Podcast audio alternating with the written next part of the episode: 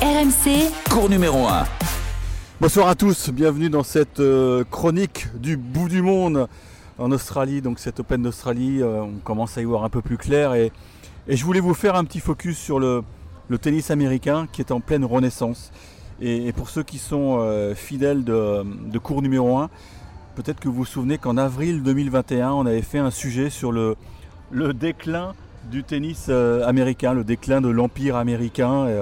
C'est vrai qu'à l'époque, il n'y avait, avait- plus aucun joueur dans, le top 20. Euh, John Isner euh, était 30e, mais voilà, il n'incarnait pas l'avenir. Euh, Depuis Andy Roddick en 2003, euh, eh ben, le tennis américain se, cherche un, vainqueur de Grand Chelem. Et là, durant cette Open d'Australie, on a, vraiment le sentiment qu'il y a une sorte d'explosion de, de jeunes talents.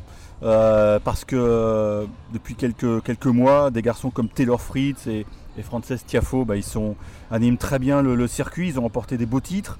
Euh, mais cette fois-ci, ils ont, ils ont sauté très vite ici à, Melbourne.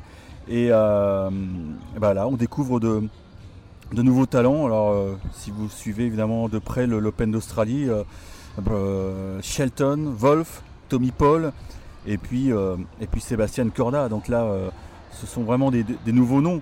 On va peut-être commencer euh, par euh, Shelton, qui est un, gaucher euh, absolument fantastique, qui déborde d'énergie. C'est, un garçon bah, qui, a, baigné dans le monde du tennis, puisque son papa, Brian Shelton, était un, très bon joueur, très à l'aise sur, sur gazon. Et ce qui est, extraordinaire dans, dans le cadre de Shelton, c'est que voilà, c'est un garçon qui, a, qui était très fort chez les universitaires. Et au bout d'un an, eh bien, il s'est décidé à, passer pro parce que parce que c'est pas qu'il voulait négliger les études, mais voilà, il y avait une, fenêtre de tir extraordinaire parce que ce garçon vraiment a un potentiel euh, vraiment génial. En plus, il a, a un jeu très agréable, très offensif. On sent qu'il a été élevé dans les, matchs par équipe euh, univers- universitaires. Et, euh, et ce qui est extraordinaire, c'est que, donc il y a peu de temps, il y a, il y a un mois, il a pris l'avion pour la première fois pour aller à l'étranger. Euh, ici à, Melbourne, bah, il, a sorti des gros matchs, il a battu Popirine et il va jouer lundi en huitième de finale. Gigi Wolf, alors lui c'est un cas parce que c'est un garçon qui, était connu pour être un peu fou avec notamment une, coiffure euh, assez étonnante, la, fameuse coupe mulet. Euh, il s'est un peu coupé les cheveux, et ben, je sais pas si ça coïncide avec sa, sa renaissance, mais c'est un garçon qui, fait très mal, qui a battu Diego Schwartzmann et qui donc a une vraie a une chance d'atteindre les, quarts de finale ici à, Melbourne. Ce sera un derby assez sympa à voir. Le vainqueur de ce derby pourrait retrouver un autre Américain, puisque Tommy Paul, lui, sera opposé à, à Bautista Agut. Tommy Paul en connaît plus. Il est maintenant bien installé dans, le top 30. Mais moi, je voulais surtout vous parler de, Sébastien Corda, parce que c'est lui qui est le plus en avance dans le tableau, puisqu'il a remporté euh, tout à l'heure son huitième de finale face à Urkac, un match euh, euh, assez bluffant parce que ça s'est terminé au, super tie-break et, on a cru qu'il n'allait pas tenir ses nerfs euh, Corda, mais finalement eh bien, euh, il s'est imposé donc en, 5 manches, 3-6, 6-3, 6-2, 1-6, 7-6, pas mal de montagnes russes, mais le tie-break il a été, euh, plus audacieux, plus talentueux, j'ai envie de dire, que Urkac. Euh, Sébastien Corda, c'est un garçon qui a, a une belle histoire parce que euh, il, il est en capacité maintenant de remporter, pourquoi pas, l'Open d'Australie 25 ans après son papa, parce que oui, c'est le fils de Petre Corda, le fameux gaucher euh, qui avait euh, décroché la lune ici à Melbourne euh, en 1998 face à Marcelo Rios.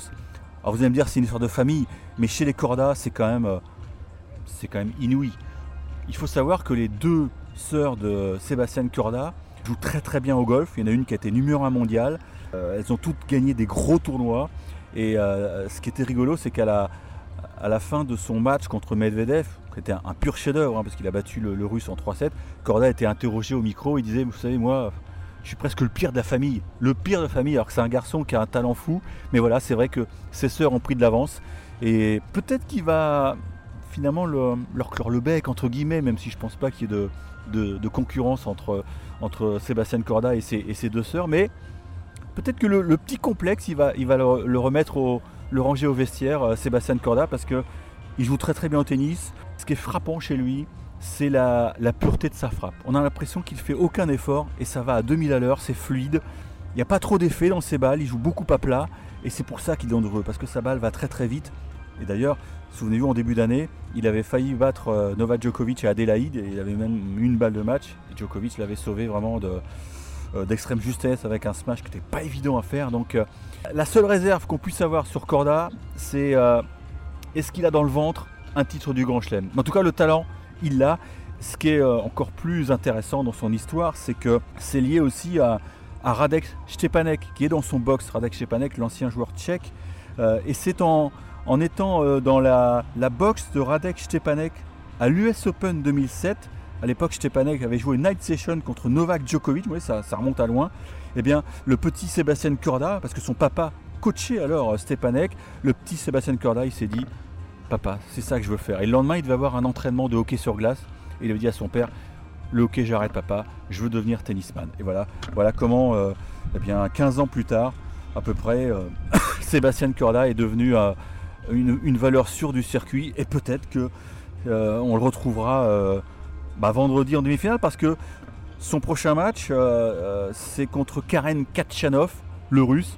Le papier, c'est une mission tout à fait jouable.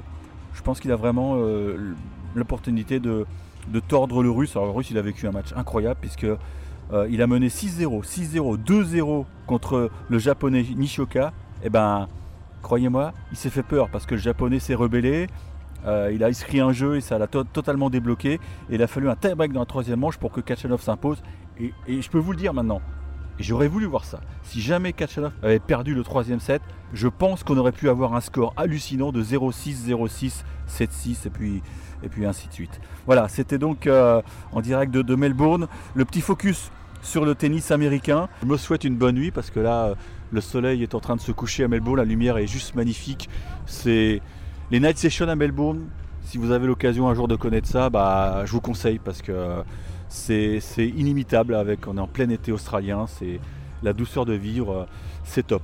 Voilà, merci pour votre fidélité. Moi, je vais aller faire un petit dodo parce que demain, bah, il y a une grosse journée. Il y a, le match de Caroline Garcia. Alors, si vous écoutez ce podcast euh, assez rapidement, bah, mettez le réveil parce que chez vous à Paris, match prévu vers 3h du matin. Elle aura besoin de vous, Caro, et on y croit. Elle joue Magdalinette, le quart de finale. Lui, tend les bras. Ciao, ciao, ciao.